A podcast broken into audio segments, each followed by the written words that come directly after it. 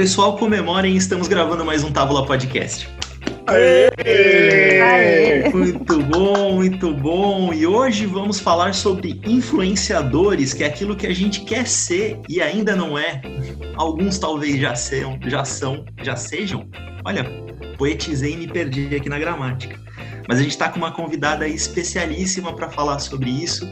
E novamente, eu sei que tem muito ouvinte que me odeia, eu vou deixar para o final, para vocês ficarem curiosos.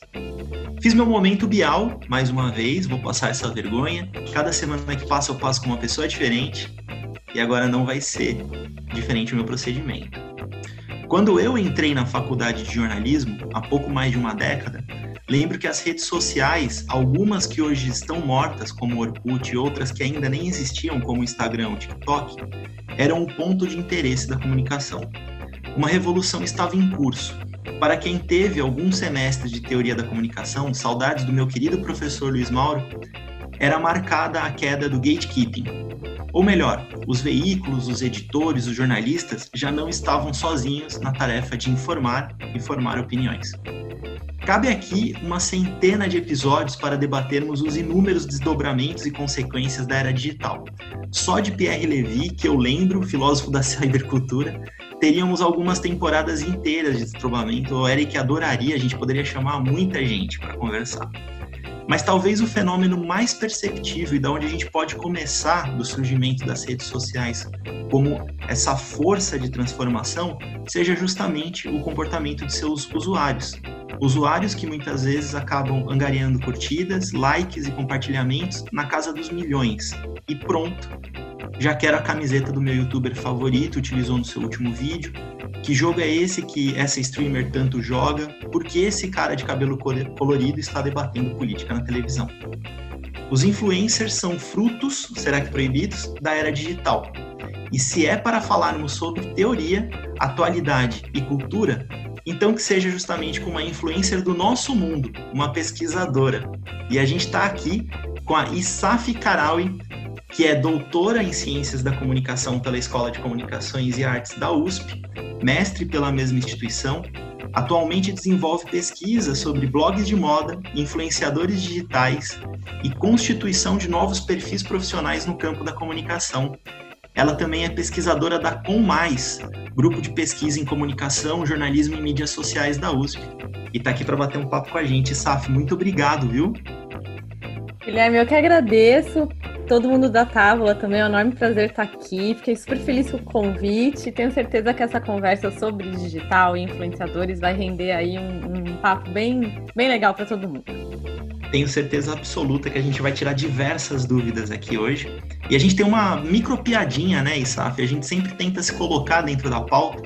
Então eu sou o Gui Moraes, o âncora dessa tábua, e eu assumo que eu faço dancinhas do TikTok no chuveiro e não publico. Estou acompanhado do Eric de Carvalho, que tuita ao vivo durante os jogos do Palmeiras. Fala, Eric. Só reclamo, é a vídeo cornetagem, cara. Cornetar à distância. Estamos com Guilherme Bryan, que é o influenciador do Távola, o cara que indicou um livro que foi comprado e lido por uma nossa querida ouvinte, a Dielen Santa Rosa. Fala, Bryan. Viu? Já consegui uma fã, ó. Que bom. É... Espero, né? Espero que ela não deixe de, me, de ser minha fã agora que eu fiz isso. É, mas, pô, é um grande prazer, é um assunto que eu adoro. Né, eu dou aula no curso de mídias sociais digitais, então eu fico super feliz de estar aqui. Acho que vai ser muito rica essa conversa. Vou aprender um bocado. E hoje estamos também com o Matheus Rodrigues, o nosso influencer. E eu confesso, Matheus, eu sou fã do seu Twitter, cara. Ah, que isso, pô, agradeço. Influência da microbolha, né? Em meio a tantos professores, mestres e doutores, eu tô aqui como um comentarista e fofoqueiro profissional do grande bar que é a internet. Maravilha, Matheus. E Saf, nosso primeiro bloco a gente sempre bate um, um papo sobre você. Então, para você contar um pouquinho sobre sua trajetória como pesquisadora e professora da área, né? Você que também é jornalista, né, Saf? Isso. Também tem Eu sou jornalista e é, e assim, é muito curioso te ouvir falando, Gui, na apresentação, porque apesar de ter estudado cultura digital, não dava para imaginar o cenário né, que a gente ia viver. Nem os mais otimistas conseguiriam imaginar esse cenário todo. E como jornalista, eu atuei com assessoria de imprensa e jornalismo cultural.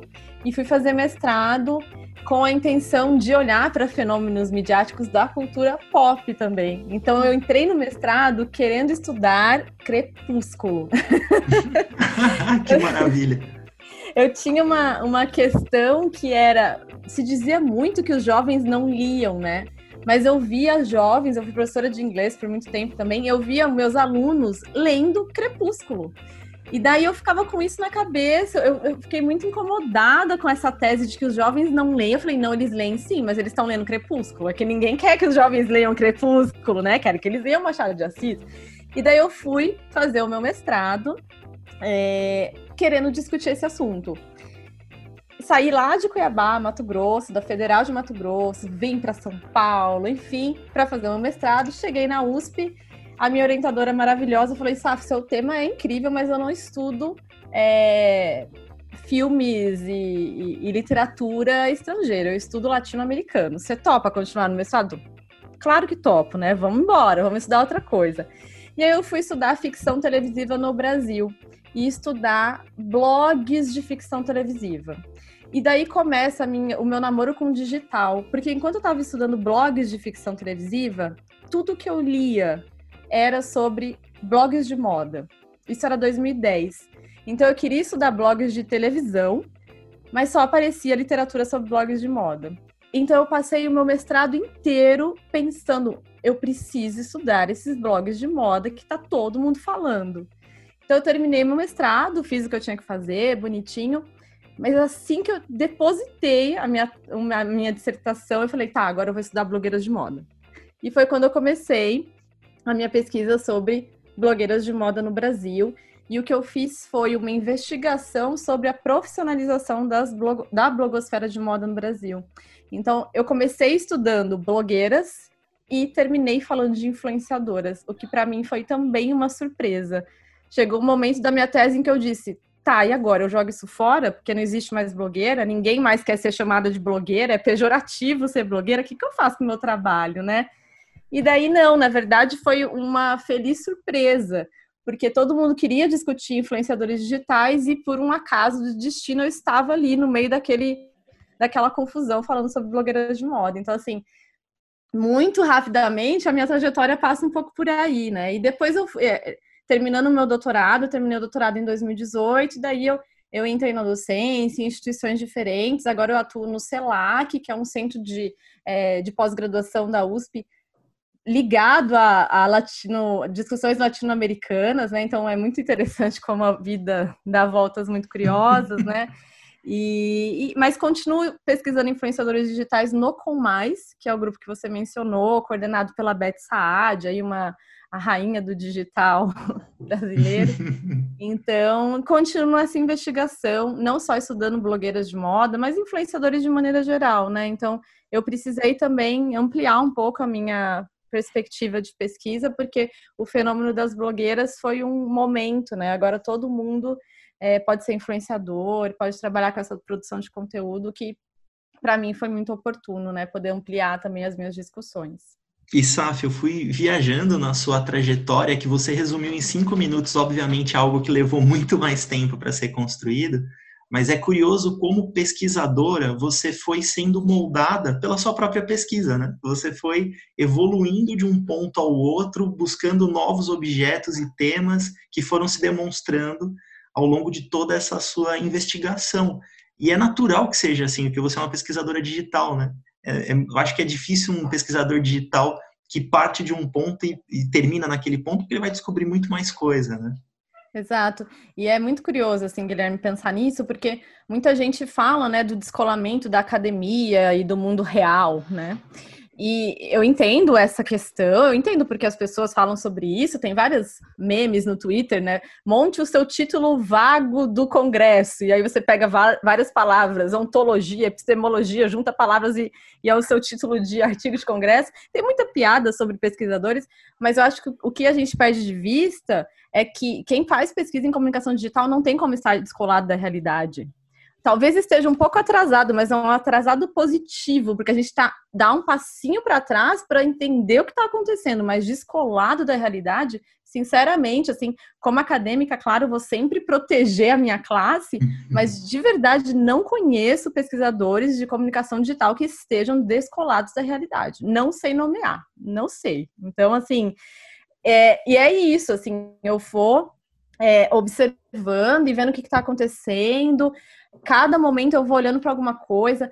Vocês já devem ter visto agora que tem um movimento no Instagram das pessoas dizendo assim: ai, fulano tá muito blogueirinha, ciclano tá muito blogueirinha, porque faz stories e, e posts. E, e eu sempre me questiono assim, o que, que esse ser muito blogueirinha quer dizer? Será que eu consigo fazer uma pesquisa sobre isso? É isso, né? É isso que é ser pesquisador de comunicação digital, né? Então, enfim, não dá para estar descolado da realidade, assim. Não sei, eu sou muito panfletária, tá, da academia, então. Aqui todo mundo é. A gente só não tem o mesmo lado, quer dizer, eu no caso e o Matheus, o resto. Só caminhando nisso. Um, a gente já lá, Matheus, você tem, você tem 12 anos de vantagem, cara. Com o, com o Guilherme, eu já ajudei na pós-graduação. Falei, ó, vê isso aqui, vê isso aqui, vamos e o Matheus está esperando aqui que ele me convide para orientar a iniciação científica. Então, Olha aí, Matheus. Daqui a pouco, mas, daqui a pouco. Mas tem uma coisa que eu acho muito legal, tem duas coisas que eu acho muito legal do que você falou, que uma é o seguinte, apesar de você dizer, dizer que você é panfletária acadêmica, tem uma coisa que é muito legal, que eu sempre e me identifico muito com você, que é o seguinte, você tem esse lado acadêmico, mas você quer que esse lado acadêmico esteja em contato com o mundo fora da academia, você não está fechada na academia. Muito pelo contrário, você tenta fazer com que a academia se aproxime o máximo possível das pessoas que estão fora da academia. E se Exato. não tem essa conversa, eu sempre digo assim, lindo você fazer sua tese de doutorado e deixar ela é, tomando pó numa biblioteca de uma faculdade. É, se você não, se o seu sua pesquisa não vai para a sociedade, não volta para a sociedade de alguma maneira, que triste, né? Que pena que o seu trabalho não está sendo visto pelas pessoas e isso não está resultando em algo bacana. No momento que a gente está na Covid, todo mundo está falando sobre os cientistas, a importância da ciência e tal, é porque isso tem que retornar para a sociedade de alguma maneira. Se não retorna para a sociedade, não teve efeito nenhum. É, outra, outra coisa muito legal que você falou é o seguinte: é, eu fui pesquisar e fiz meu mestrado e meu doutorado sobre videoclipe na, na ECA, no audiovisual da ECA quando as pessoas estavam estudando Glauber Rocha, inclusive a minha orientadora dizia: não vou orientar nenhum trabalho sobre Glauber Rocha, porque já se falou demais sobre Glauber Rocha. Vamos pesquisar outras coisas, então eu aceito você que está pesquisando uma coisa que ninguém pesquisou. Que bom que as pessoas estão fazendo isso. E aí, por fim, outra coisa que me chama muito a atenção é que bom que leem Crepúsculo. Porque provavelmente as pessoas nos anos 50 estavam lendo Jorge Amado e estavam sendo criticadas por isso, e hoje Jorge Amado é cultuado estavam é, lendo Marcelo Rubens Paiva nos anos 80, estavam sendo criticados por isso, e hoje Marcelo Rubens Paiva, Feliz Ano Velho, já é visto como um livro muito importante. Então, que bom né, que as pessoas estão lendo e que, e que, e que isso frutifique e crie ligações e vínculos com outras coisas, que também é o nosso papel acadêmico, mostrar que as coisas estão interligadas né, e que o legal é que você estabeleça relações entre as coisas mais diversas possível. Então, eu fiquei muito feliz com a sua fala, porque pô, que bacana que você está fazendo esse trabalho, sabe? Porque ele é muito relevante para a sociedade, não só para o meio acadêmico, mas ele é relevante para a sociedade. E, e, o Brian falou aqui, e o nosso Edward está emitindo sinais de luz, ele quer dar uma palavrinha. Fala, Matheus. é só que eu me, identifiquei, eu me identifiquei um pouco com a sua pesquisa aqui quando eu tinha um, eu fui um desses alunos que começou lendo Crepúsculo, assim, quando eu tinha uns 10 anos eu li todos os livros do Crepúsculo praticamente, li todos os Percy Jackson, todos os Harry Potter, Jogos Vorazes e tal. Então, gostei bastante. Eu acho que também, assim, é muito um olhar como se a gente estivesse julgando o mundo pela nossa régua, a régua que é a régua legitimadora. Não tem isso, assim, e a pesquisa não, não parte desse lugar. Eu acho que o medo das pessoas é que a pesquisa vai regular o que é certo, o que é bom, o que é errado. Não é isso, assim, na verdade é o oposto disso, né? Então, enfim, leiamos Crepúsculos, sigamos as influenciadoras de beleza, sejamos sujeitos livres, felizes, enfim. Olha, eu então... adoro, viu, todo esse universo, eu vou confessar. Apesar de ser é. um geek declarado, hardcore de Star Wars, de videogame. Eu adoro, cara, acho maravilhoso. E, inclusive, você estava falando sobre as blogueiras, sobre as blogueiras de beleza, de moda. Eu já seguia algumas justamente pelo conteúdo, que não era um conteúdo apenas de roupa, de maquiagem ou de qualquer outra coisa. Elas levantavam algumas bolas que eram importantíssimas e me inseriam num universo que eu não tinha essa discussão com meus amigos, né? O Eric quer fazer uma observação? Não, vou deixar o Matheus antes. Você ia falar mais, não ia, Matheus? Fala aí.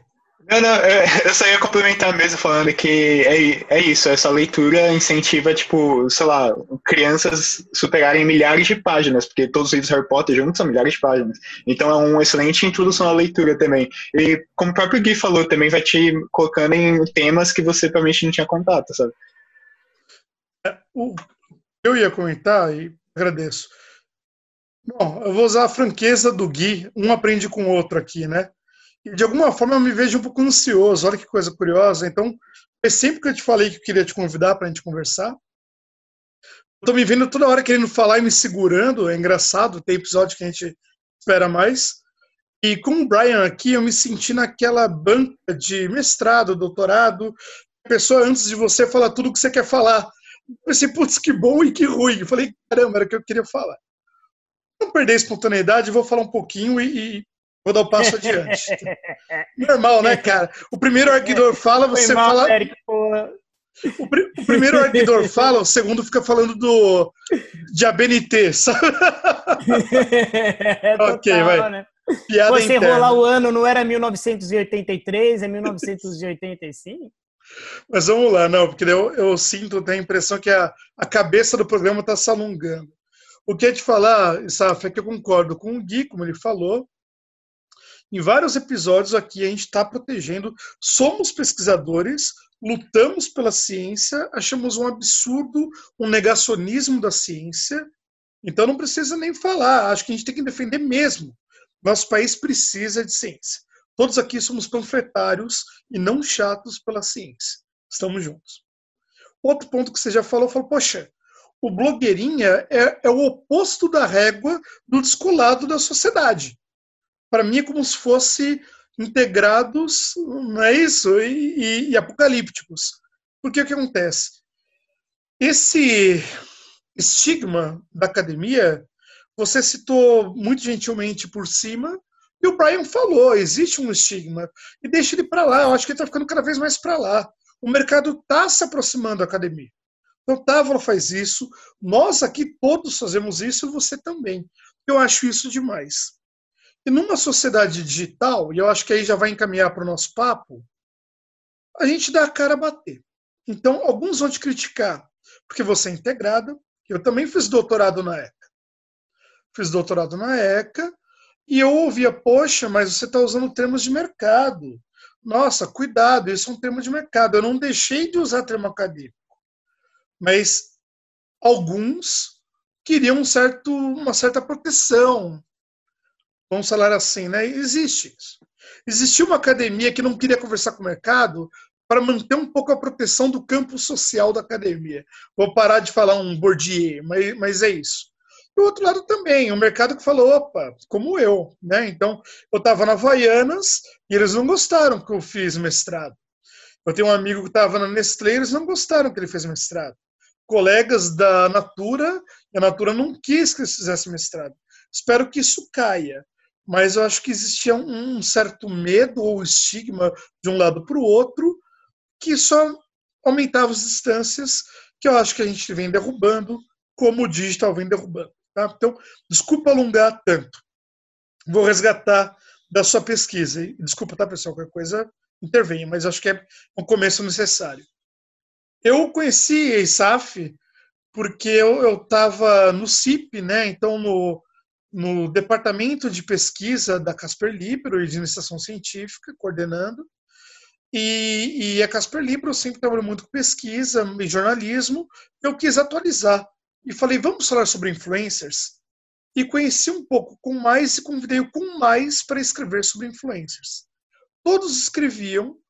Eu notei que era um grupo muito coeso adoro o Grupo Com Mais, e vi que todos citavam ISAF, ISAF, ISAF. Aí o revisor da revista falou, Eric, todo mundo cita muito ISAF. É, será que não falta literatura, repertório? Eu falei, não. Aparentemente ela está sendo uma vanguardista. Eu achei isso muito legal. E eu vi o que você falou agora, que você estava pesquisando o influencer quando não se falava muito do influencer. Eu lembrei da nossa amiga, mais do que colega, nossa amiga Carol Terra, queridíssima. Tomara que ela ouça Távola, ou esse Távola menos. E ela pesquisou no mestrado blogs corporativos. Uns anos depois já era o blog corporativo. Isso é do nosso mundo. Ele, ele passa. A pesquisa é muito rápida, por isso que você tem que publicar. Dela começou a falar de mídias sociais, então eu te entendo. Você começou com blogs de moda, que te mostrou que existiam influenciadores que se tornaram os influencers. Eu vou começar com a minha pergunta. Tá? Eu também falo eventualmente de influencer, mas eu falo de, um, de, alguma distância. E a minha pergunta, que eu acho que é como todo programa deve começar, desculpa aqui a, a demora, ouvinte. O influencer, ele não é só o formador de opinião? O que, que eu acho que é legal falar? Sempre existiu um formador de opinião, que relações públicas falam muito disso. E surgiu a influência. Você falou de uma profissionalização, que é um tema que eu adoro. Eu estudo mediatização. Só que a mediatização, para mim, não mostra a profissionalização. Eu vejo um monte de entregador, a gente vai entrevistar ainda o. o você conhece nosso amigo o Groman, então, é, poxa, você tem a mediatização dos entregadores. Para mim, isso afasta da profissionalização dos entregadores. Existe um sindicato? Eu tenho visto, desculpa eu pular as etapas, eu tenho visto o Grumman falando com você. Por que não sindicato do influencer? Então, para mim, eu tenho a impressão que o influencer não é profissionalizado. Ele ele ele está monetizando. Fala um pouquinho, Saf. Começa para gente. O que, que é um influencer? E, e fala de verdade, se isso já está definido pela academia ou não, quem que está falando? Dá uma aula para gente. Tá. É, vários pontos aí, assim, para falar de formador de opinião, para falar de, da Carol Terra.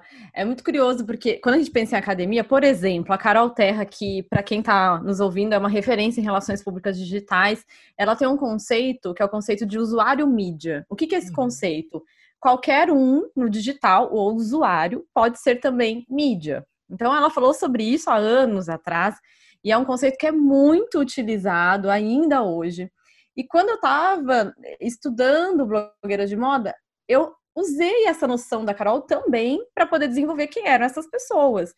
E daí, essa noção de usuário mídia fala um pouco de quem são os influenciadores, né? Então, sujeitos até então amadores, sem possibilidade de ocupar espaços midiáticos, tendo essa permissão nesse momento que a gente vive de cultura da participação, né?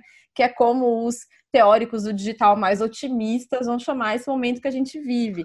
Então, muito do que a gente tem hoje, na verdade, é um carimbo com um nome diferente, né? Então, eu tenho uma formação em estudos de linguagem, então eu vou usar autores que estudam linguagem tanto na minha tese de doutorado quanto na dissertação de mestrado.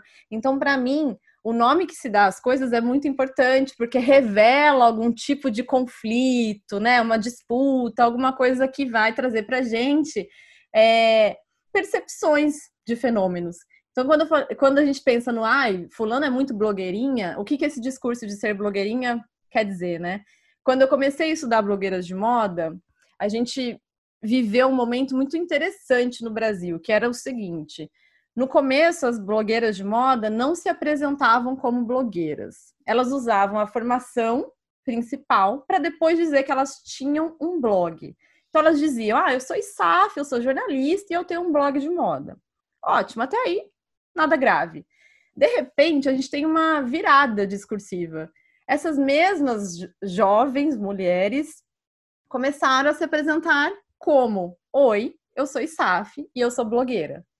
Isso mostra alguma coisa, né? Isso revela algum tipo de articulação que está se dando ali socialmente, culturalmente, para depois refletir no discurso. E é nesse lugar que eu vou ent tentar entender profissionalização. Concordo que quando a gente fala em, em influenciadores como os profissionais da comunicação, é, a gente precisa relembrar, né, o que é ser um profissional. Acho que a gente também está vivendo esse momento, né? O que, que é de fato um perfil profissional. É por isso que no, na minha pesquisa eu tento caracterizar esses perfis e não dar a chancela de é ou não é profissão.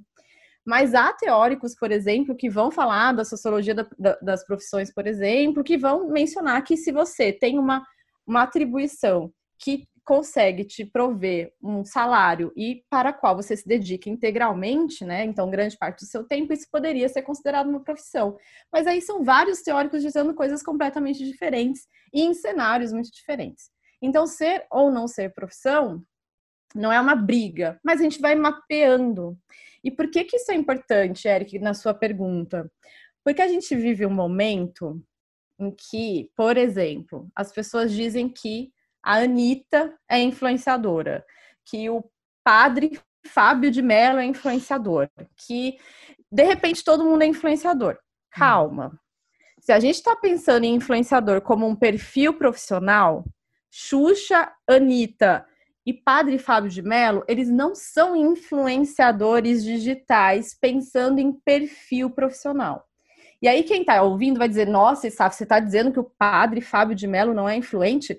Não, eu estou dizendo que ele é um padre que usa das redes sociais para falar da sua vocação ou da sua profissão, no caso da Xuxa.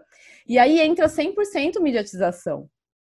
E entra essa ideia de como é que as redes sociais e o digital perpassam a nossa vida, atravessam a nossa vida, mas não necessariamente somos todos influenciadores, são coisas muito diferentes. Então, guardar essa noção de influenciador como um perfil profissional é importante para a gente conseguir distinguir nesse no, no nosso cenário digital quem é quem. E isso é necessário para pesquisas acadêmicas, até brincando um pouco assim com rigor metodológico, por exemplo, você não pode comparar o padre Fábio de Mello com a Camila Coutinho, ah, porque são influenciadores. Não, calma, né? Então assim, para a gente entender essas questões metodológicas e para a gente também conseguir até compreender como é que a mediatização vai atravessar profissões e sujeitos, né? Então são coisas muito diferentes. Nossa. Então não estou é, é, ignorando o fato de, por exemplo, a gente tem médicos que são influenciadores que usam da prática dos influenciadores para construir quase que um braço da sua própria profissão, né?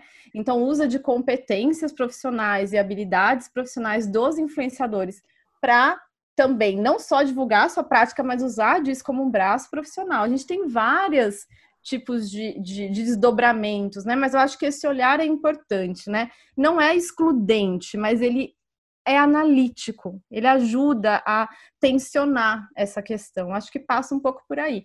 Mas agora, a minha discussão com o Rafael Groman, que é um pesquisador, professor da Unicinos, é, é a sindicalização, claro. Se a gente está pensando em profissão, a gente precisa pensar em sindicato. Estamos num momento muito complexo no país, mas a gente precisa é, é questionar e os influenciadores vêm questionando isso, o que é muito curioso, né? Então, já é, isso em 2013 já apareceu no Brasil, um primeiro movimento de vamos nos sindicalizar. Agora volta a aparecer nos Estados Unidos e no Reino Unido. Então tem alguma coisa aí, né? Até uma forma de se proteger das redes, das plataformas, enfim. Mas a, a discussão de, de profissionalização vem daí, dessa, desse desejo de olhar mais analiticamente para o processo. Nossa, Saf. Saf. Obrigado. Vou... Entendi bem. É. Não, foi uma baita aula. Até aproveitar, Eric, a minha desvantagem de bagagem para transformar em vantagem e fazer o papel do ouvinte. então eu quero fazer algumas perguntas que são minhas. Vou deixar isso bem claro.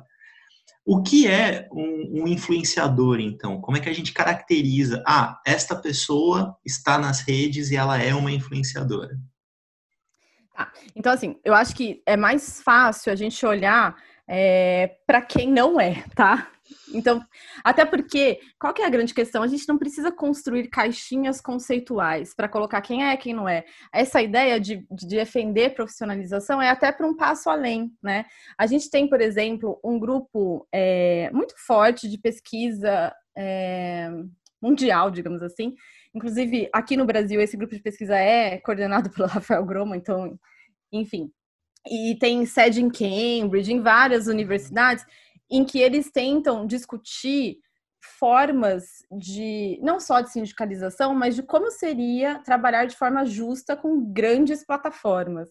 E aí, o que, é genial nesse grupo de pesquisa? Eles partem da compreensão do que é esse trabalho para poder pensar políticas públicas ou intervenções diretas nessa relação.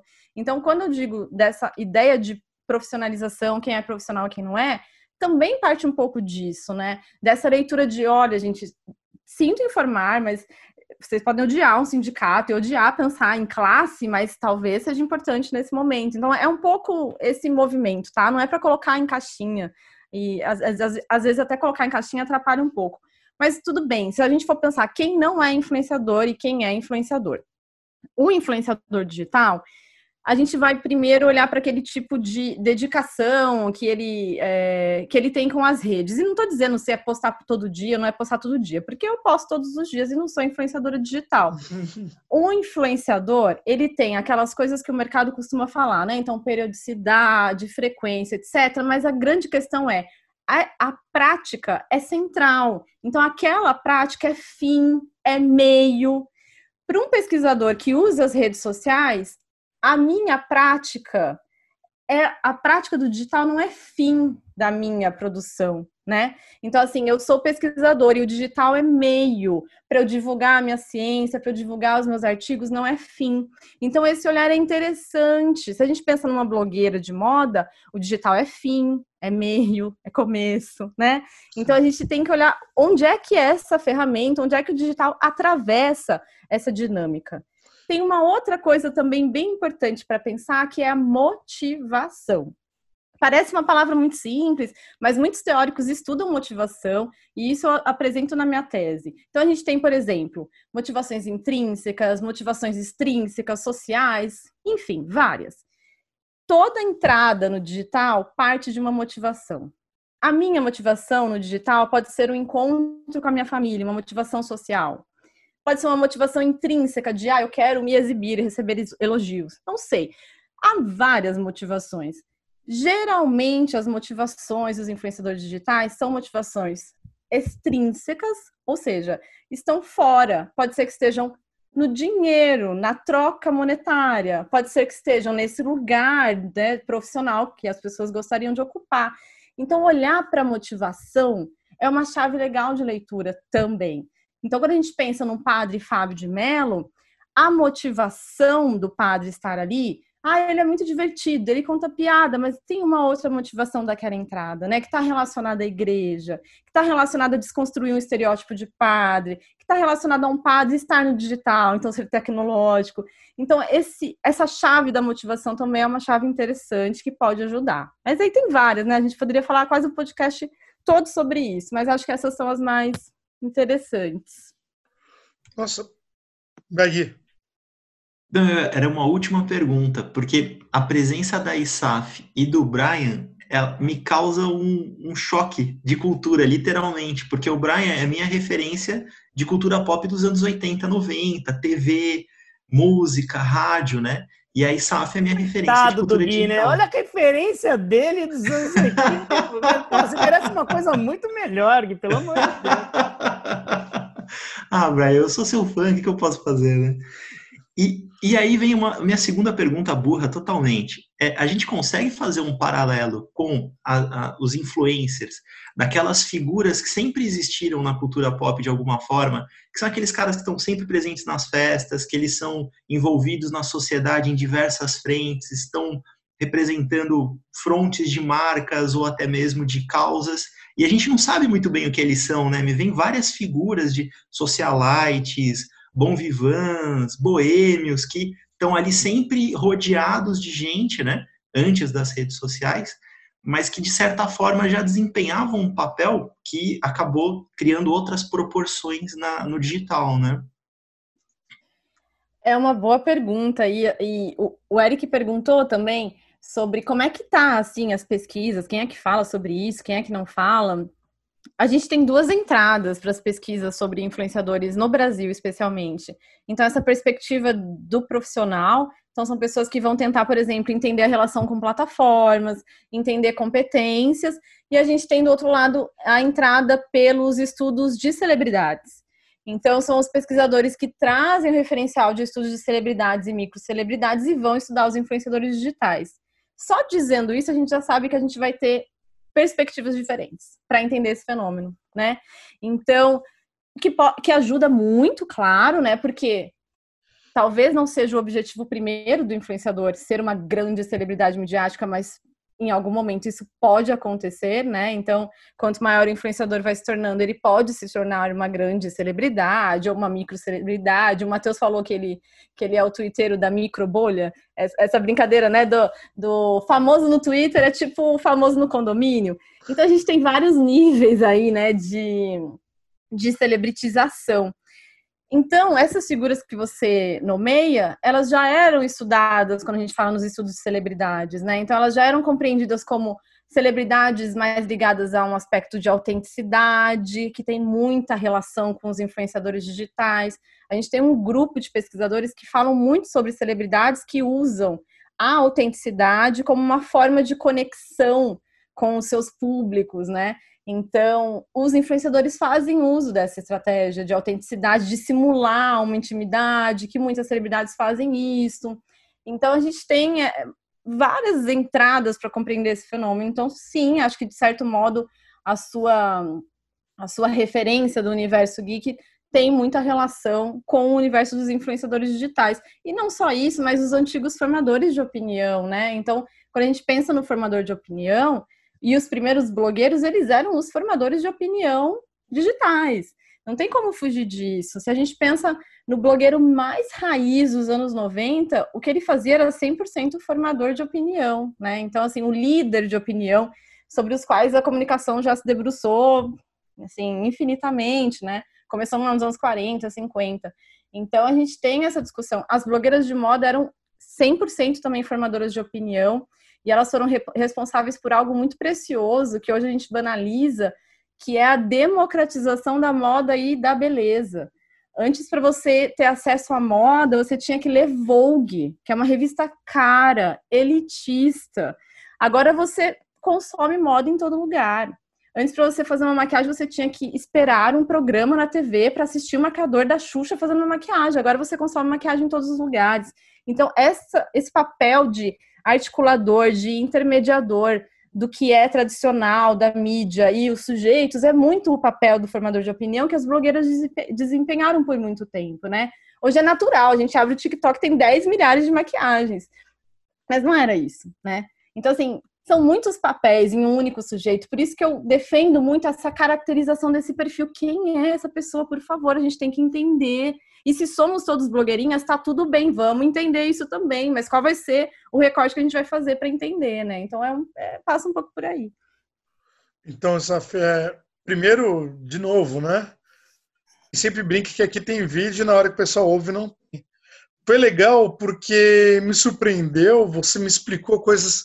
Eu estava com outra perspectiva e foi ótimo, porque agora entendi. De fato, você fala quem é o influencer. Esse agente influencer, essa pessoa, show, legal. Até mudei algumas perguntas, alguns olhares que eu tinha, que eu acho que passavam mais pela mediatização. Eu te pergunto, é, não existe uma mescla? Tem pessoas que você acha que eu vou resgatar antes das perguntas do Gui. Você falou de motivação, enfim. Então, para mim ficou muito claro. Ah, eu sou Eric, eu sou professor, eu uso a internet e falo com meus alunos, então eu não sou um influencer. Ah, eu sou influencer entre os professores, eu quero falar para eles como dar aula, que gadgets usar. Já fui professor, mas eu sou o influencer dos professores. Com dois papéis, eu entendo bem claramente. E você acha que tem algumas figuras que já estão mesclando isso? Elas bebem das duas fontes, e vivem nesses dois mundos que são tão híbridos. O que você acha? Eu acho que sim, e daí é aí que entra a ideia da mediatização, né? Que não é uma perspectiva teórica que eu estudo, mas acho que a mediatização entra aí, né? Nessa uhum. mescla dessas práticas que não são, não há um sujeito detentor dessas práticas. Até porque uhum. os influenciadores passam a ser, hoje especialmente, as blogueiras de moda lá atrás, mas hoje os influenciadores, eles passam também a balizar um pouco, a definir um pouco como é que a gente se constrói no ambiente digital. E isso é muito curioso. Quando as pessoas é, quando alguém chama um outro de muito blogueirinha, ai, fulano é muito blogueirinha, isso revela que os influenciadores, as blogueiras, definiram práticas no digital que são associadas a práticas de sucesso, né, Sim, que deram resultado e a gente reproduz essas uhum. práticas, uhum. né? Então assim, uhum tem aí, assim, os influenciadores definiram, a gente estava falando de régua, né? Eles são quase a régua do que se fazer no digital. Eles nos ensinaram essa literacia midiática no digital. Hum. Porque deu certo, porque deu dinheiro, porque deu visibilidade. Há várias razões para isso, mas passa muito por esse, por esse nível estabelecido pelos influenciadores. Então é natural que há, exista essa mescla, porque foi a forma como a gente aprendeu a estar no digital também, né? Então, é muito curioso, por exemplo, como é que a gente faz a bio no Instagram. A gente faz a bio falando quem nós somos, enfim, e aí vai ter alguém que vai colocar uma letra da, de uma música que gosta. A gente já olha e pensa, nossa, mas por que, que não colocou que é professor, que é pesquisador, que é não sei o quê? É como se fossem práticas que a gente foi aprendendo. Onde é que a gente aprendeu? Com quem está, teoricamente, ocupando esses lugares de influência na rede, porque a gente se organiza desse jeito, né? Pensando numa perspectiva mais do Bourdieu, né? O Bourdieu vai falar muito em campos sociais, e aí, se a gente pensar nisso, a gente vai olhar para esse campo digital com esses sujeitos influentes. E aí a gente retoma até para uma discussão que é mega importante. Somos todos influentes, em alguma uhum. medida, em algum campo, né? Então, assim, eu, como irmã mais velha na minha família, sou uma grande influenciadora analógica, digital, tudo. Porque ocupa esse lugar de distinção, de prestígio. O Eric é a mesma coisa, como professor e pesquisador, ocupa esse lugar e todos nós somos influentes em alguma medida, né? Então, o influenciador é, essa potência, digamos assim, não sei é. se é a potência, mas é, é, é esse símbolo, né? Inclusive, acho o nome influenciador péssimo, para ser honesto. Acho que confunde, acho que atrapalha as pesquisas, mas. Que ótimo! Por falar em confundir, por falar em confundir, para mim me soa muito estranho, inclusive eu, eu, eu, fiz uma aula, os alunos tiveram que me explicar isso no semestre passado e eles também ficaram mais confusos do que eles entenderam de verdade. Quais são esses limites entre celebridade, microcelebridade, web celebridade? Porque eu não consigo chamar o Felipe Neto de microcelebridade, uma vez que ele tem a quantidade de seguidores que ele tem. Não consigo chamar o Psy de microcelebridade, quando o cara tem um, sei lá, quantos bilhões de views. Eu não consigo chamar, sei lá, galinha pintadinha de microcelebridade, quando tipo, ela está formando uma geração de crianças. Mas é é, né? Eu acho que os limites entre o que é micro celebridade, web celebridade, celebridade, para mim isso é uma coisa muito. Eu não consigo mensurar exatamente. Eu queria que você explicasse para a gente Mas... assim, quais são os limites entre essas três e, denominações. Pelo menos o micro influencer tem isso em número de seguidores, né? Isso daí já é delimitado agora. Sim, assim, Brian, a sua questão é muito Ontem eu participei, coincidentemente, ontem eu participei de uma banca de, de qualificação de mestrado em que a grande discussão era essa, assim. E aí, essa influenciadora que você está analisando, onde ela está, né? Que lugar ela ocupa? E a aluna tratava como micro, micro influenciadora, não, desculpa, como micro celebridade, uma influenciadora com 4 milhões de seguidores. Daí a gente olha para isso e pensa, tá, peraí, calma, como é que. É, é, é muito complexo, né? O que que, assim, sendo muito simplório, assim, nessa, nessa descrição.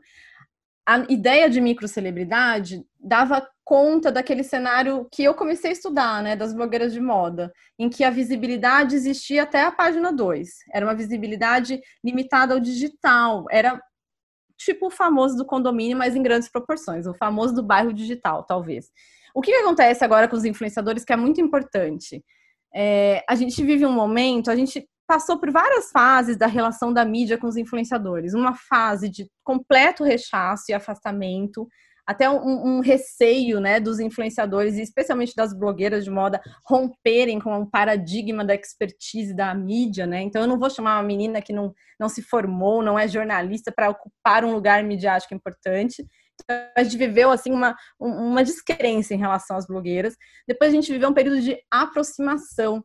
E esse período foi um período muito positivo e complicado para a gente entender é, essas definições acadêmicas e de mercado. Por quê? A aproximação foi positiva para os dois lados. Então a gente começou a observar, por exemplo, influenciadoras, blogueiras na época, escrevendo para revistas, aparecendo em capas de revistas, servindo como fonte, ocupando vários lugares no espaço midiático. A gente não tinha isso antes, tá? Falando agora para quem está ouvindo, parece que eu estou falando assim de algo muito banal, mas isso não existia, tá, gente? O que existia era coluna de jornalista destruindo a reputação das blogueiras de moda. Então, quando esse momento de aproximação acontece, ele desconstrói um pouco, tá? Então quem é essa pessoa que ocupa esse lugar? Ela não é jornalista, mas ela está escrevendo uma coluna porque ela tem visibilidade no digital.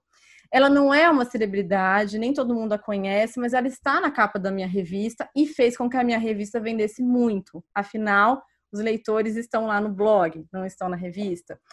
Então, essas noções começam a não complicar, mas nos trazer um, necessidade de explicá-las cada vez mais.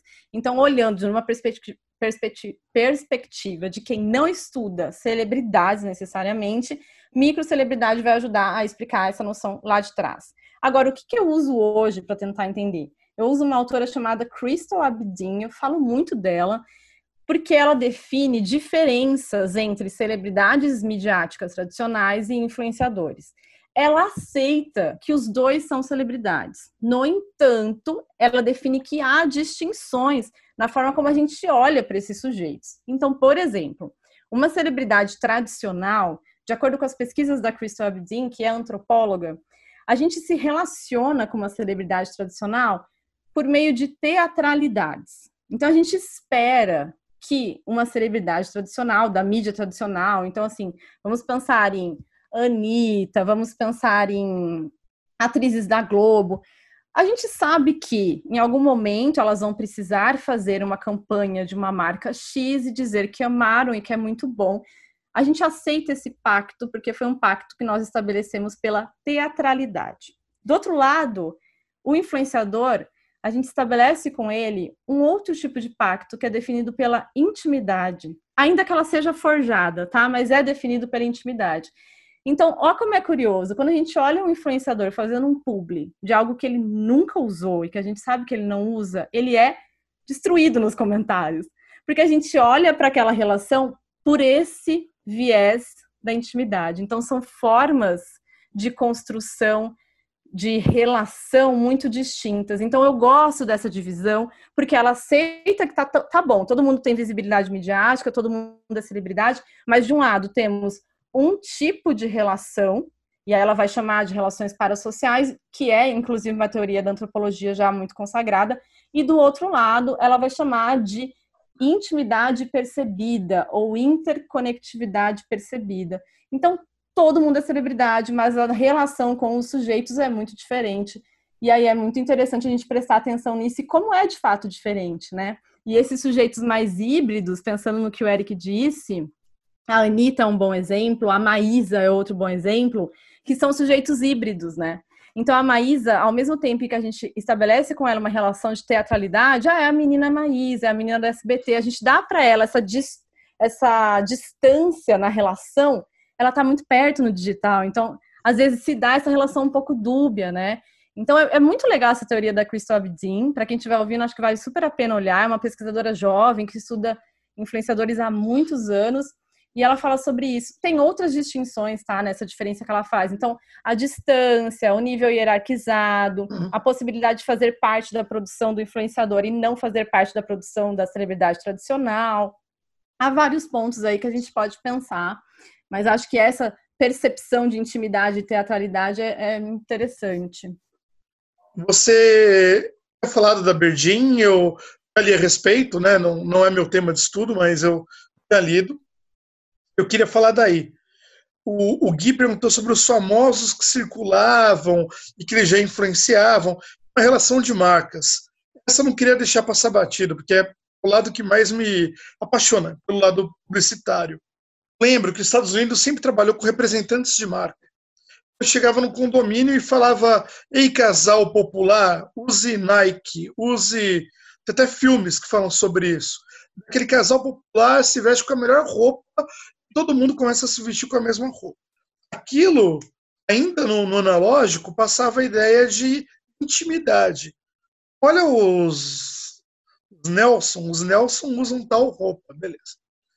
Eu trabalhei na Budweiser, quando a Budweiser entrou no Brasil, eles trabalhavam com algo chamado o marketing contemporâneo deles, que era o quê? É meio college. Hoje eu entendo que é college, na época eu não entendia.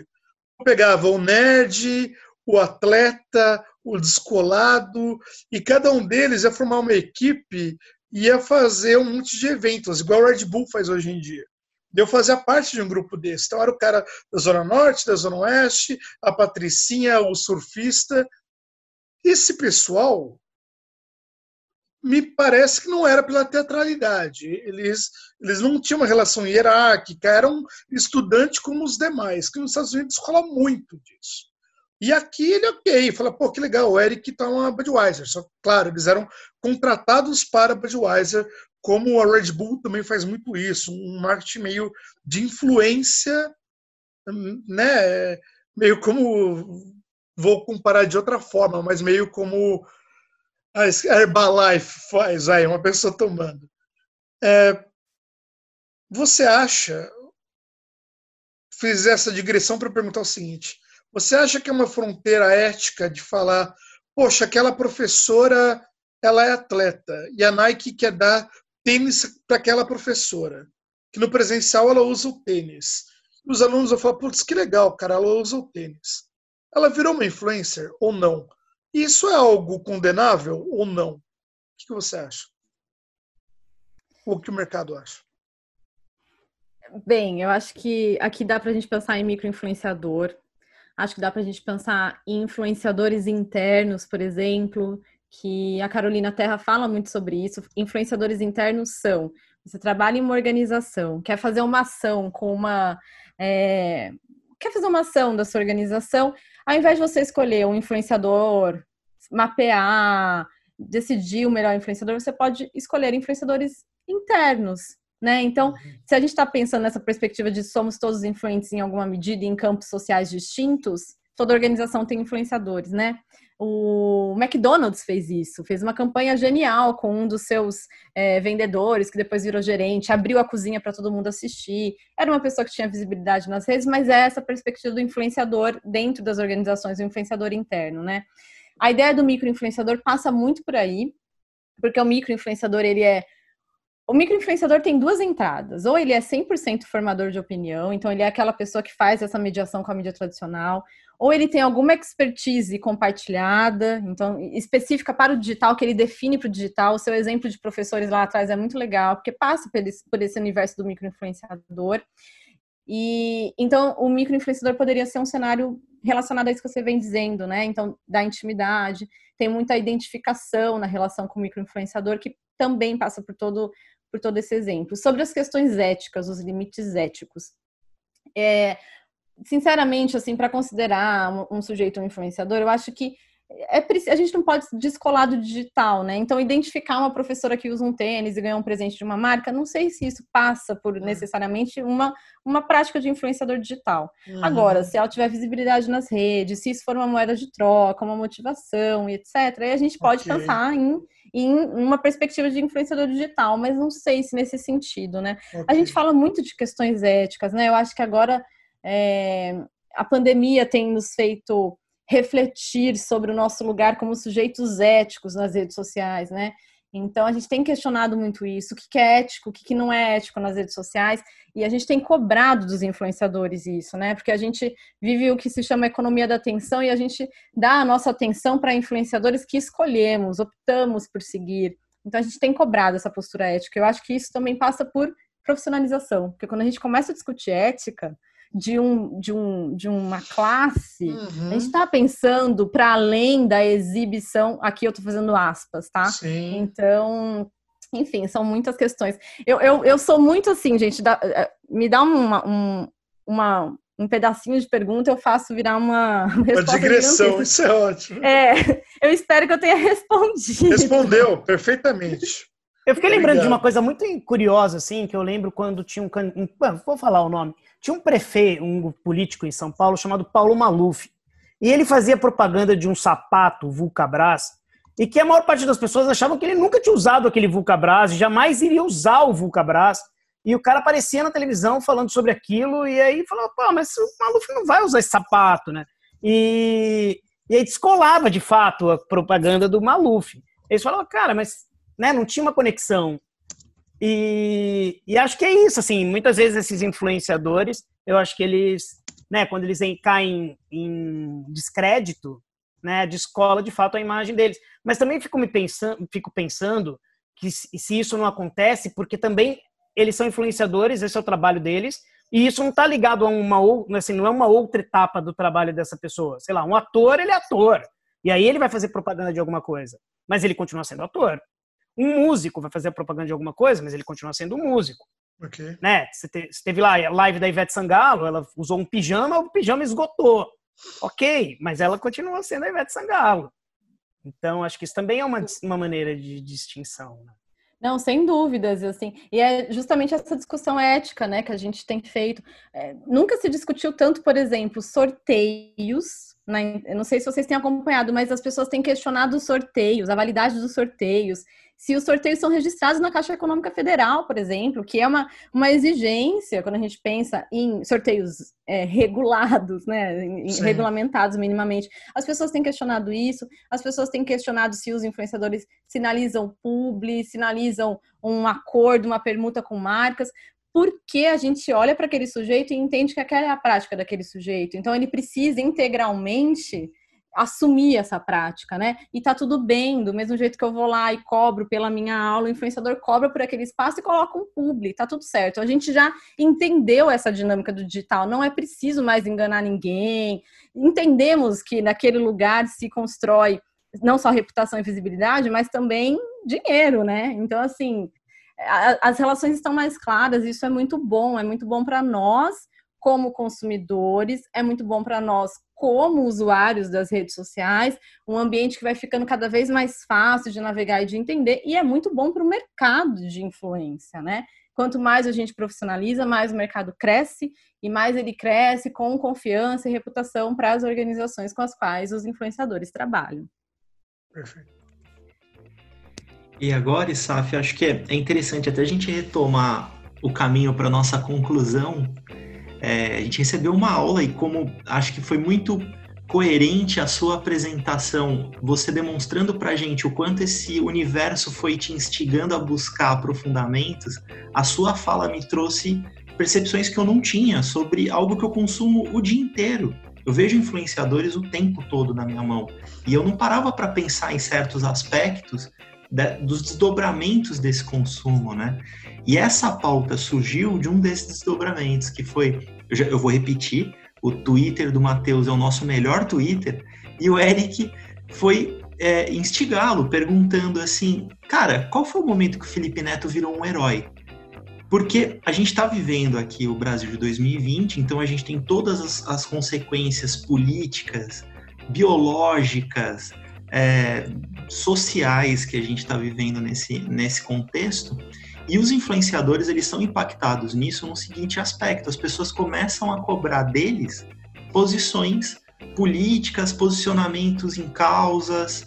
É, é, isso é, é muito curioso, porque surgiu do consumo, passou pelas marcas, pelo que ele consome ou não, e agora é o que ele pensa, né? Isso é muito sobre o que você falou na ética é uma intimidade que ultrapassou a intimidade do dia a dia, da gente conhecer esse cara, e passou a ser, não, eu quero saber o que esse cara pensa, o que ele representa. Né? Como que você enxerga isso? E assim, qual foi o momento que o Felipe Neto virou um herói ou um vilão nacional? Que eu acho que essa é a provocação, muita gente ele é um vilão, né? É, é, curioso, porque essa cobrança também surge da nossa relação de intimidade. E de novo, tá? Forjado ou não, construído ou não, mas é uma relação baseada nessa ideia de intimidade. As primeiras blogueiras tinham relações íntimas de verdade, porque elas não imaginavam o tamanho do que elas estavam construindo, elas não sabiam que elas iam ganhar uma fortuna da, anos à frente, nada disso estava no horizonte. Mas hoje a gente sabe, né, que isso é uma estratégia. Então, até a ideia do cancelamento, por exemplo, por que, que a gente cobra num cancelamento. Você me desapontou, agora irei cancelá-lo. Porque eu tenho uma relação com essa pessoa de identificação, de intimidade. Então, assim, as coisas vão derivando. E é natural que o digital funcione desse jeito, porque o digital é um espaço para relações, né? Entre pessoas. Então elas vão ser muito baseadas nesse aspecto. Sobre o Felipe Neto. O Felipe Neto acho que revela um ponto muito, muito importante da lógica dos influenciadores que é a, a ideia do, do sujeito como uma marca, o sujeito como uma mercadoria, né? Então, o influenciador, diferente de uma celebridade midiática, diferente de uma instituição midiática, ele é ele. Né? Então, assim, se alguma coisa acontece com o influenciador, é ao influenciador que a gente recorre, é para ele que a gente vai reclamar, a gente não reclama no saque, não é o nome de uma organização que vai estar à frente daquela situação, é ele o tempo inteiro. Isso é muito positivo, porque só assim a gente consegue uma relação de intimidade. Do outro lado, isso é péssimo, porque vamos pensar numa situação de crise, aí pensando em relações públicas, enfim. Numa situação de crise, a organização vai lá e se defende com a reputação da organização, não vai colocar exatamente a reputação do diretor em jogo. Ah, não, foi ele, olha o nome dele, o CPF. O influenciador é o nome do sujeito, nome, sobrenome, CPF, né? E o que, que isso tem a ver com o Felipe Neto? Essa construção de marca que não era institucionalizada lá atrás, então a gente não tinha assim uma linha editorial do veículo Felipe Neto, da marca Felipe Neto a priori. Isso tudo foi se construindo à medida em que Felipe Neto foi se construindo. Então é tudo muito diferente do que a gente estava acostumado, né? Então, assim, se a gente pensa numa, numa, emissora de televisão, a gente sabe como ela vai se comportar, assim, a longo prazo. Ah, mas ela vai inovar, mas a gente sabe como ela vai se comportar a longo prazo, né? As premissas principais a gente conhece de antemão. E o Felipe Neto não. Porque a marca Felipe Neto é a marca Felipe Neto, sujeito Felipe Neto, que vai sofrendo mutações de acordo com a evolução do Felipe Neto. A não ser que ele seja de fato um grande personagem, arquitetado, que muitos influenciadores nascem, né? Hoje em dia, agora, 2020, nascem nessa perspectiva, mas a galera que surgiu lá atrás, que é o caso do Felipe Neto, não. Então ele é esse eu marca, esse eu mercadoria que a gente vai amando, odiando, que vai crescendo, que, enfim, né? Então eu acho que não sei qual foi o momento da vida dele, mas talvez um momento que ele, ele mesmo tenha se tornado um herói para si, tenha, enfim, acho que tem várias questões aí de subjetividade implicadas, né? Não, eu... Respondido, Eric. Foi um programa oráculo esse daqui. Para mim foi excelente. Hoje à tarde, vamos lá um pouquinho de história. Eu estava no Arenas, na SPM, e o tema era fake news. Eu escrevi recentemente sobre fake news a gente falando sobre fake news, e que alguém falar sobre alguém, uma coisa leva a outra, os alunos interagindo, Felipe Neto, né? É assim, política, fake news política, política influencer, influencer que quer ser candidato a, a presidente ou não. Daí já fiquei sabendo que o Felipe Neto está fazendo um monte de live com o Freixo. Eu pensei, putz, que legal, mas eu fiquei quieto. Então achei curioso. Cara, ele virou ídolo e virou vilão. Ele virou vilão para alguns, virou ídolo para outros. E eu não entendo, porque um dia ele era um cara e de repente, o Felipe Neto na, no Roda Viva, deu analógico, velho, né? Ué, Roda Viva? Felipe Neto. Estranho. De repente, Felipe Neto está falando para os Estados Unidos como é o Brasil. E isso virou uma verdade. Eu falei, meu Deus, cara, o que que tá acontecendo? Quem é esse cara? Que um cara, entendeu? Ele, ele tá, tá meio que um, show de Truman, tá vivendo o sonho dele, tá sendo ele, que legal.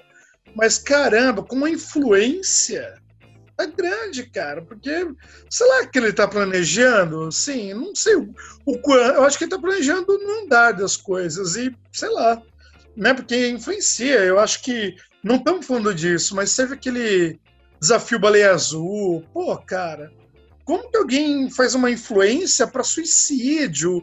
Então, né? De novo, eu sou velho, eu não tenho influenciador digital meu do coração, como também não tenho político do coração. e, e, mas tem gente que tem e é assustador, não é, Zaf?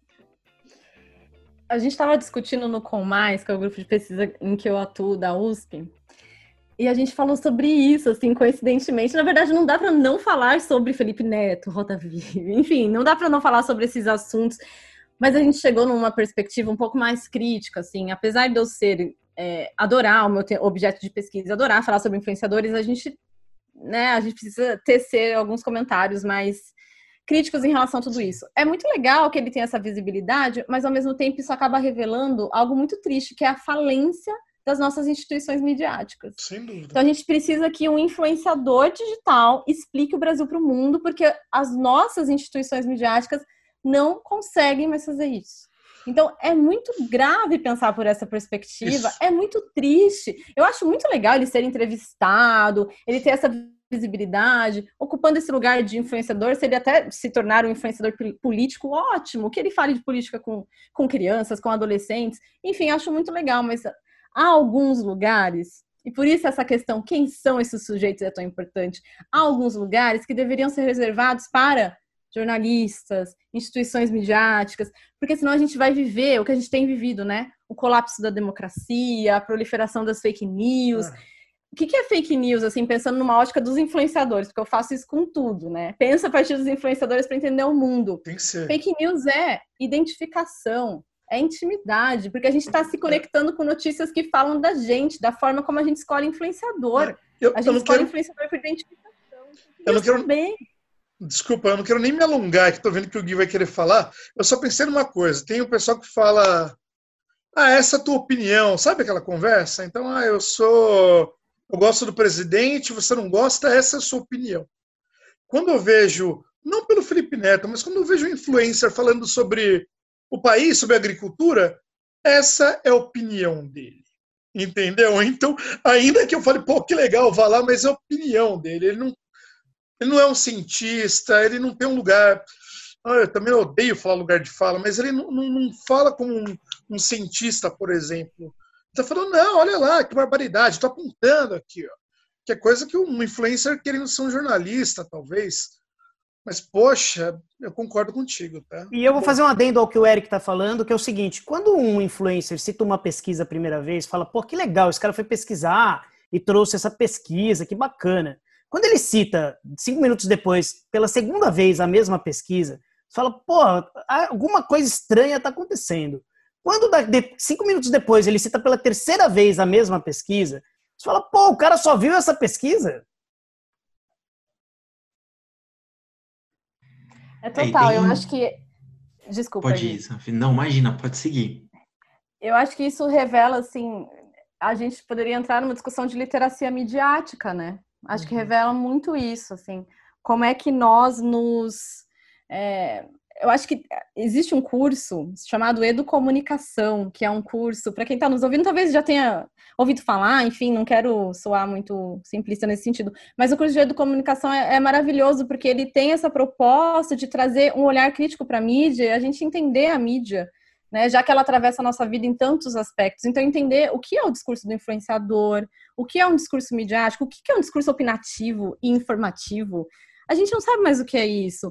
E daí, assim, vou colocar tudo na conta do Mark Zuckerberg, tá, gente? Porque, assim, pensa no feed do Facebook. O feed do Facebook te entrega gatinhos, os bebês dos seus amigos, a foto dos seus sobrinhos e te entrega um influenciador dando opinião e a Folha de São Paulo.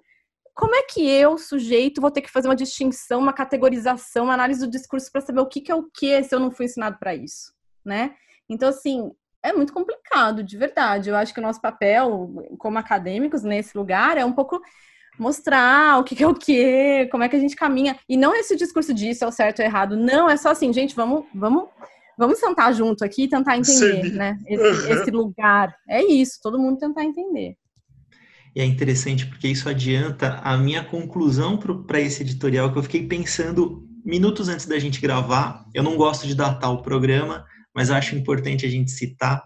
Hoje aconteceu o caso do Monark no Flow Podcast, que vem da Podosfera, que é um podcast streamado com um volume muito grande de produção, com convidados muito relevantes, eles são muito democráticos nos convidados que eles levam até lá, muitas vezes são criticados por conta disso, mas aconteceu um fenômeno em que o Monark, que é um dos âncoras desse podcast, opinou a respeito do número de mortos de Covid-19 né, no Brasil, e ele fez uma opinião, como o Eric disse, a opinião dele, que ele tira do bolso, né, que não tem nada além de, do que a impressão dele. E iniciou uma discussão, obviamente, isso despertou a, ali a preocupação de diversos especialistas. E aí eu fui procurar o Twitter do Monark, que tem 500 mil seguidores, ele é gigantesco, né? o Flow Podcast é gigantesco, o Igor, que também apresenta com ele, é gigantesco. E o contra-argumento dele foi, se você é um verificado do Twitter com menos de 10 mil seguidores, a sua opinião não vale para mim. E é esse jogo de poder, de influência, de audiência, onde a audiência é influenciadora e não tem nada mais autoritário do que isso, porque você não abre espaço, a pesquisa nunca vai ter tanta audiência quanto tem um jogo de futebol. Ou o nosso podcast nunca vai ter tanta audiência quanto tem o Flow Podcast, porque a gente trata de assuntos às vezes muito nucleares, né? Eu adoraria que tivesse. Mas é interessante você perceber como a moeda da audiência vira o bastão do silenciamento, porque eles estão com medo da cultura do cancelamento, mas eles cancelam as opiniões que não têm audiência. Isso é muito complicado, né? Ele vai ignorar a nossa opinião, então tudo bem. eu, eu só sei que uma opinião que eu não vou ignorar daqui para frente é a da Isaf. Isaf, foi um prazer gigantesco ter você aqui com a gente. Acho que aprendemos todos muito. Eu fiz a brincadeirinha do currículo Lattes no começo, mas acho que foi uma aula até para os currículos mais pesados do nosso programa. Pode fazer ah, pode lamentar, sim, fazer ah. Pode. A expressão, pô, Brian, certo? staff até amanhã, pô, ela esclareceu um monte de coisa. Ainda a expressão dois, três, quatro, cinco távola com ela, porque, pô, é sensacional. Exato, Obrigado, a expressão gente. talover para isso é eu quero morar nesse programa. É essa que a gente sempre fala. Total, aprovadíssimo. Vamos para as indicações, gente. senhores? Ah, imagine, Saf. Enorme prazer, fiquei super feliz com o convite. Enfim, estamos aí, conversamos em outras redes, assumindo nossos papéis de blogueiros e influenciadores, a gente continua a conversa em outras redes. Vamos fazer isso. Maravilhoso. Vamos encaminhar para as indicações. Eu vou começar, a minha indicação, ela se transformou ao longo do programa, assumo, vou deixar para depois, porque eu acho que eu tenho uma indicação muito mais importante para fazer, que é o Vitamina com Mais, que é o podcast desse grupo de pesquisa, a qual a ISAF faz parte, e coincidentemente, talvez não, o último episódio deles é com ela, né, ISAF? É com você, tá certo? Isso é um episódio em que a gente discute um pouco é, a pandemia e influenciadores digitais. E, é, na verdade, é uma discussão com todo o grupo, porque acaba que todo mundo é, pesquisa é, objetos comuns, mas a discussão passa por qual é o papel do influenciador nesse momento de pandemia. E a gente fala, por exemplo, do Atila, que é um influenciador, não é um influenciador, né? É um pesquisador, é pesquisador. de muita né, de muita referência uhum. que está nesse lugar de influenciador e de informador de opinião, enfim, acho que. Eu acho que ele é um pesquisador influente. Exatamente. Vamos... Tá vendo? Esse menino ele pensa em 140 caracteres, é maravilhoso. Gente, sigam o Matheus no Twitter, pelo amor de Deus. é, um, é um podcast irmão, porque eles têm a mesma intenção, o pulso do mercado com a mão da academia, maravilhoso. A gente brinca aqui que a gente quer aproximar a cultura geek da academia. E tem seis episódios, a ISAF participa bastante, e eu acho que são aprofundamentos dessa discussão que a gente teve aqui, que vocês podem levar aí mais algumas horas ainda de discussão para quem quer aprofundar nisso. Quem vai na sequência? Deixa eu. Eric. Bom, primeiro, bom que você recomendou. Eu adoro o Grupo Com Mais. Eu, me sinto um, quase um, membro honorário, assim, porque eu gosto, conheço as pesquisas, acompanho, vejo todo o lançamento que eles fazem de livros, eles são muito bons mesmo. E aí a minha recomendação um trabalho conjunto que a gente fez e que eu acho que ele vale, né? Como fica aqui o, o, o toque que a ISAF falou, que algumas pesquisas podem parecer que ficam datadas, mas acho que pelo contrário, elas sempre trazem historicidade. É bom a gente ver de onde partimos e onde chegamos. Isso é sempre muito legal. Então, eu recomendo a Comunicare especial de 70 anos da Casper Libro. Quando eu fui é, coordenador do Centro de Pesquisa Casper Libro, fizemos uma edição especial de 70 anos. Eu falei, ah, vamos renovar, parar de falar de jornalista e falar de influenciadores. Né? Será uma passagem, será uma provocação. Então, no volume 17 está disponível é, online, eu deixo o link, a gente deixa o link com o programa, tem pesquisa sobre influenciadores dos membros do grupo mais. Então, temos Betsad, temos Isaf, temos a Carol, temos Bianca Dreyer, Daniela Ramos, é, João Raposo. Então, muita gente, tá? Tem outros pontos que eu não citei aqui, mas são pesquisas e perspectivas muito diferentes sobre influenciadores, do, do olhar do RP, do jornalista, do publicitário. Recomendo, disponível gratuito, uma belíssima revista. Aí já é histórico. Obrigado, Saf. Isso é indicação de um influenciador, né? Porque o cara, você vê que ele acredita mesmo no que ele está falando, né? Tem um envolvimento com aquilo. Realmente, ele provou que é um influenciador. Timidez. Total, adorei. Como disse a ISAF, é o fim e o meio. Essa é a indicação do, do, do, Eric. Quem é o próximo? Eu quero deixar da ISAF para o final, ISAF, se você me permite, para você encerrar com chave de ouro. Matheus? Posso? Ok. É, eu gostaria de fazer a primeira recomendação que eu pensei ao longo do episódio, né, que, que nem o Gui falou, e é, tá relacionado com a fala da Isaf, que ela falou, acho, tipo, de uma pesquisadora que pesquisa um assunto recente, então, tipo, ela é nova, que me remeteu instantaneamente a uma palestra do Atila, que, por sinal, a gente acabou de falar, de 2017, mas que eu assisti em 2018, quando eu estava no segundo ensino médio, que foi um norte para mim, é um norte até agora, para minha escolha de carreira e tudo mais, que chama Educação para o Futuro, é uma palestra do TED USP, muito boa, tem, tipo, 16 minutos, é muito muito boa mesmo. E aí, enfim, e ele fala justamente sobre isso. Tem uma passagem que ele cita que é, uma das principais línguas de programação hoje em dia tem menos de quatro anos. Então, como você vai achar um pós-graduando, uma pessoa que tenha, sabe, inúmeras pesquisas sobre isso? Então, é importante você estar, tá, tipo, se reinventando o tempo todo, estar tá acompanhando isso, esse fluxo, como a educação também deve seguir esse caminho. E, enfim, acho muito interessante, acho que tem tudo a ver um pouco, tá relacionado, assim, com, com, o tema de hoje. E o segundo foi um filme que eu coincidentemente assisti hoje, pela primeira vez. Eu assisti já com o tema do podcast, do, do programa de hoje na cabeça, então eu acabei fazendo essa conexão meio que é, organicamente, assim. Mas eu quero ser John Malkovich, do Spike Jones é, de 1999, esse filme. E, e, muito bom, muito bom mesmo. Eu acho que foi interessante. Tipo, até anotei algumas coisinhas aqui para falar, se vocês permitem, vou ler. Que acho que ele relaciona com a discussão pelo sentido de influência em, em meio a influenciadores, enfim, ditando pensamentos, estilos de vida. Acho que esse filme reflete bem isso de maneira alegórica, porque, tipo, você quer estar tá dentro da, de uma pessoa, você quer ser uma pessoa, uma celebridade, no caso, como a Erika acabou de observar. Aí eu, eu senti que o filme trata muito sobre desejo também, enfim. E eu sinto que é, é, é isso. Acho que relaciona bem com o tema também. Maravilha, tipo, que é, ficou o questionamento: quem sou eu? Eu sou mesmo eu? Com tanto, toda essa influência, com todos esses desejos, o que é ser eu, sabe? Muito bonito, Matheus. É, Obrigado eu, eu, pela indicação. Não é minha indicação. Essa ainda não é a minha indicação, mas eu quero comentar a indicação do Matheus e falar do, do, de outro filme incrível do Spike Jonze, que é o Her, e beijo Scarlett Johansson, como se ela fosse ouvir, né? Beijo, Scarlett! Ah, Her é filmaço, filmaço. Foi muito bom também. E já segue na sua indicação, então, Brian, que você faz essa indicação instante, que a gente sempre brinca. Pois é, eu vou decepcionar a sua amiga, acredito eu. Hoje eu vou indicar. Aliás, eu sou rebelde, né? E você disse que não gosta de datar as coisas, então eu vou datar muito as minhas indicações. É, eu gosto muito de falar do que eu tô lendo, do que eu tô, do que eu tô vendo, enfim, mas a gente está gravando tudo num ritmo tão frenético que nem que se eu fizesse leitura dinâmica e não fosse a primeira semana de aula, eu tivesse de férias, eu, aí eu consegui, talvez conseguisse indicar coisas que eu tô lendo, mas continuo lendo o que eu indiquei nas últimas semanas. Então eu vou indicar coisas dos meus amigos.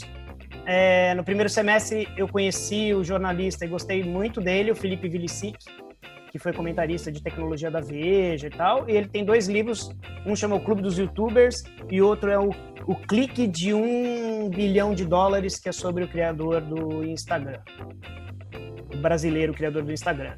Quero indicar o livro do meu, do meu amigo, meu colega de faculdade, amigo, enfim, Luiz Mauro, que você mencionou. O Luiz Mauro Samartino, Teoria das Mídias Digitais, Linguagens, Ambientes e Redes. Vou indicar o livro do meu professor também, A Sociedade de Controle, Manipulação e Modulação nas Redes Digitais, do, da Joyce Souza, do Rodolfo Avelino e do meu professor Sérgio Amadeu da Silveira. Então, são essas minhas dicas. Vou indicar só os amigos hoje, fazer lobby total então indico aí os três amigos. Mencionando lá, lembrando do outro episódio que a gente gravou, então os três amigos, Sérgio Amadeu, Luiz Samartino, Luiz Mauro Samartino e Felipe Vilici. Tive aula com o Sérgio Amadeu também. Nunca pensei no Sérgio Amadeu e Luiz Mauro vestidos de Los Três Amigos e agora eu não vou conseguir mais tirar da cabeça. E o Eric mencionou os três influencers. Los três influencers. e Saf, as suas indicações. Só indicação ótima, então eu vou. É... Queria muito convidar quem está ouvindo o podcast a, a, ler os artigos que eu tenho publicado sobre o assunto. Prometo que não são artigos é, enfadonhos e ai, dificílimos de serem lidos. Confesso que a tese pode ser um pouco mais difícil, são 333 páginas, mas os artigos são bem mais digestos, então faço esse convite, mas também deixo uma recomendação de um autor que eu adoro e que vai até um pouco assim contra tudo que a gente estava discutindo, que é o Jaron Lanier. O Jaron, ele é ele trabalha para a Microsoft e ainda assim, trabalhando para a Microsoft, ele é o cara totalmente anti-redes sociais. E ele tem um livro mais recente dele que se chama 10 argumentos para você deletar agora suas redes sociais. E apesar desse nome apocalíptico, o Jaron Lanier ele foi um dos primeiros caras a trabalharem com é, realidade virtual no mundo. Ele é precursor nesse sentido. Trabalha agora com a Microsoft. Tem outros livros. Você não é um gadget, por exemplo, é o livro dele. E esse livro é um, um, livro que traz uma perspectiva do digital muito crítica. Você termina de ler querendo de fato deletar as suas redes sociais, mas eu acho que ajuda a pensar e entender o nosso lugar nesse espaço, né? Então é uma leitura rapidíssima, é um livro pequenininho, gostoso de ser lido. E o Jaron é uma figura. Procurem TEDs dele, que vocês vão adorar. Ele é um cara excêntrico, diferentão, não tem redes sociais claramente. Então, assim, é um gênio do digital, gosto muito, sou grande fã. Gostaria de ser como ele, não estar nas redes, talvez tivesse mais paz de espírito, mas estou lá de, pesquisando influenciadores. É isso. Agora fiquei ah, pensando aqui, até fui olhar, assim, o Tom, a Montanha Mágica do Thomas Mann tem 842 páginas. Com certeza é uma delícia e muito bem escrita. Sua tese tem 300 e poucas páginas, que eu tenho certeza que também é muito bem escrita e deve ser uma delícia. Então, o que são, o que são 300 e poucas páginas diante de 800 e tantas páginas? Não, é, tem umas discussões de Bourdieu, de Foucault, mas a gente consegue passar por elas numa boa, tendo podcast para traduzir, tá tudo certo. Maravilha, senhores. Temos um excelente programa e eu espero que ele influencie muitas pessoas a pesquisar, a correr atrás dos textos da ISAF, a buscar aprofundamento sobre os temas, porque afinal é um tema que permeia todo mundo. A gente está consumindo isso o tempo todo. Eu acho que vai agradar muitos profissionais da comunicação, os estudantes da comunicação, mas eu espero que também que toque no coração de todo mundo que está por fora desse universo, talvez profissionalmente, mas inserido inevitavelmente de alguma forma. Senhores, o Távola Podcast é uma produção Távolicô, com a ajuda da IBS Produção Sonora, que hoje o Serginho está em espírito apenas nos ouvindo, mas saudoso Serginho. E o Brian, que está aqui participando também como convidado, o Matheus Rodrigues, o Eric de Carvalho e a nossa convidada especial hoje, a Isaf Caral. E Isaf, muito obrigado por estar aqui. Ainda estou esperando saber quantos podcasts ainda vão demorar para o Gui perceber que eu me infiltrei aqui definitivamente e que eu vou ficar, vocês não vão me tirar nunca mais daqui. Bastidores, não foi só aqui não, Brad. A gente nem se conhece pessoalmente, mas você já mora no meu coração. Ah, que lindo, pô, muito bom. Pô, você também no meu, pô, sem Ai, que maravilha. Encontro de Guilhermes, é isso aí. Acho que a gente pode encerrar aqui. Estamos influenciando o amor. Muito bom, gente. Até a próxima.